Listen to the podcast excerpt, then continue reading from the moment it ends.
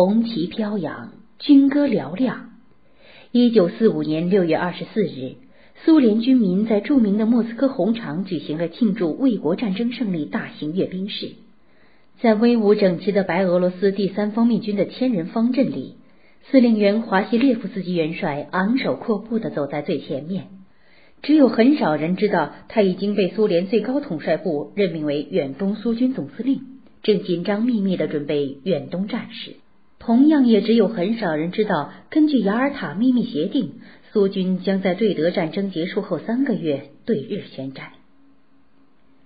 据情报部门提供的情报，日军当时在本土和沿海岛屿上有二百三十万军队，在中国内地沿海有八十万军队，在中国东北三省有一百万军队。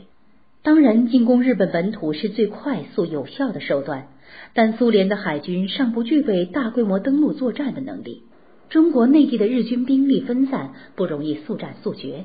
只有号称精锐的关东军，人数多，布置密集，比较容易形成大规模的歼灭战。由山田乙三大将指挥的日本关东军拥有近一百万的作战兵力，在滨海地区苏军进攻的正面，依靠天然的地形屏障。构筑了大纵深的坚固防御阵地体系。日本一直宣称关东军是日本最精锐的部队，装备好，训练精，叫嚣宁可放弃本土，也不放弃满洲，摆出一副顽抗到底的架势。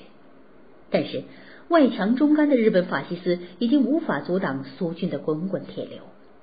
连接苏联欧洲和远东地区的唯一大动脉，长达七千四百公里的西伯利亚大铁路。从一九四五年五月起，经受了他有史以来最大的一次考验。苏军历史上最大的一次兵力调动在他身上展开了：一百五十万士兵，两万门各种火炮，五千辆坦克，四千架飞机，共需大约十三万六千节车厢、车皮来运输。铁路上民用运输几乎完全停止了，一辆辆军事专列日夜奔驰在铁轨上。有时列车首尾相接，长达几公里。一九四五年八月八日，苏联驻日大使马利克向日本政府递交宣战书。此后，国民政府外交部长王世杰在同意苏军出兵的条约上签字。尽管条约太屈辱了，特别是同意外蒙古独立，那是二百三十万平方公里土地呀。连腐朽的清政府也没敢答应，但蒋介石为了换取美国支持他发动内战，一咬牙认了。第二天零点十分，华西列夫斯基元帅一声令下，一百五十万苏军发起了排山倒海般的进攻，五千辆坦克轰鸣着碾过了国境线，上千架满载炸弹的轰炸机在歼击机的掩护下冲进大雨瓢泼的夜空。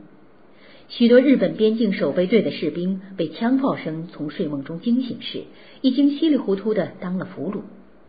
在大多数地区，日军根本无法阻挡苏军的进攻，甚至连逃跑也来不及。苏军的坦克已经深入敌后，切断了他们的退路。但是，长期受法西斯思想和武士道精神灌输的中下级军官，驱使着士兵进行毫无希望的抵抗。他们丧心病狂地组织了陆上神风特工队，全身挂满手榴弹，口中狂喊着“万岁，为天皇尽忠”的口号，冒着密集的子弹冲向苏军的坦克，同归于尽。不少地区的日军还派大量士兵身上捆着炸药，分散潜伏在苏军进攻的地区，组成所谓的流动雷场，企图阻止苏军的坦克部队。在绥芬河，日军驻有密密麻麻的碉堡群。配备五十多个炮兵阵地，苏军第五集团军用三千五百门大炮、四百多门卡秋莎火箭炮、一千六百架次飞机进行了四个小时的毁灭性轰炸。十几米厚的土层、三米多厚的钢筋水泥地堡被一层层的剥去。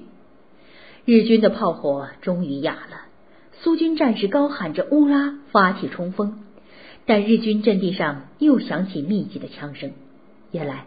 狡猾的日军躲在二十几米深的地下，苏军摧毁了第一层地堡，他们从第二层、第三层地堡里钻上来，用轻重机枪向苏军进行疯狂的扫射。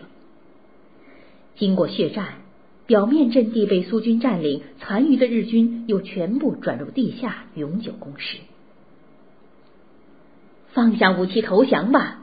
你们已经没有出路了。苏军战士在外面喊话：“我们投降，我们投降！”日军在里面回话。苏军停止了射击，等待日军出来投降。一队日军高举着双手走了出来，走到苏军跟前的时候，突然一下子散了开来，一个个往苏军人多的地方扑去。紧接着爆炸声四起，一大片苏军倒在血泊之中。他们就是神风特工队员，事先在身上绑满了炸药，以投降为名出来跟苏军同归于尽的。愤怒的苏军在地堡上安装了成吨的炸药，把地堡一层层的炸开，直到最后一层，所有负隅顽抗的日军都被炸死在了地堡中。八月十日，中共中央决定向关内的日军展开大反攻。八路军、新四军各部向华北各地铁路沿线的日军发动全面猛攻，前至华北日军向东北增援，有力的支援了苏军的行动。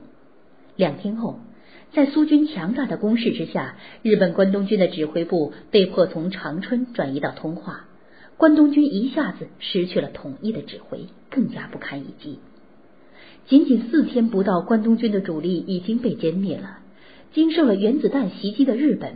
原想继续抵抗，但关东军的灭亡促使日本天皇从侵略者的迷梦中惊醒。八月十四日，日本天皇发表文告，宣布战败。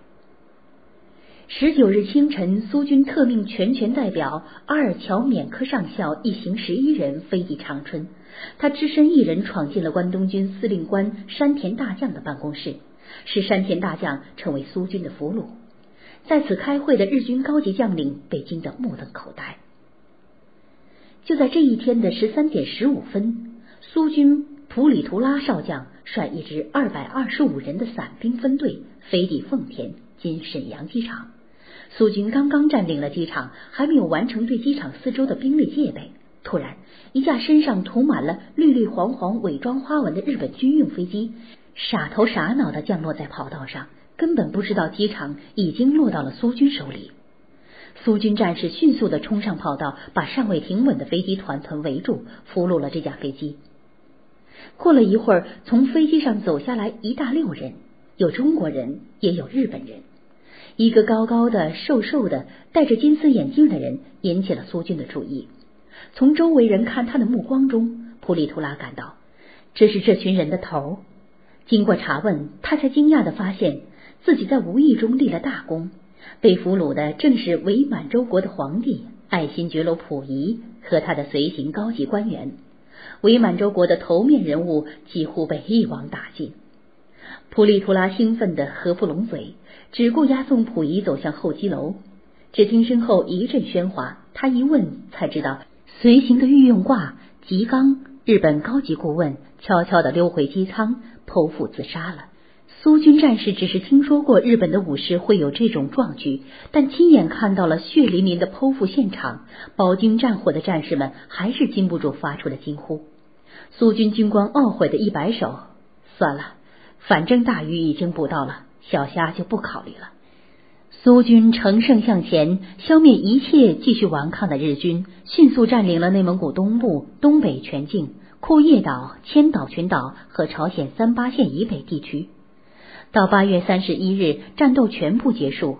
至此，华西列夫斯基元帅指挥的远东战役以击毙日军八万四千人、俘敌五十九万四千人的胜利而告终。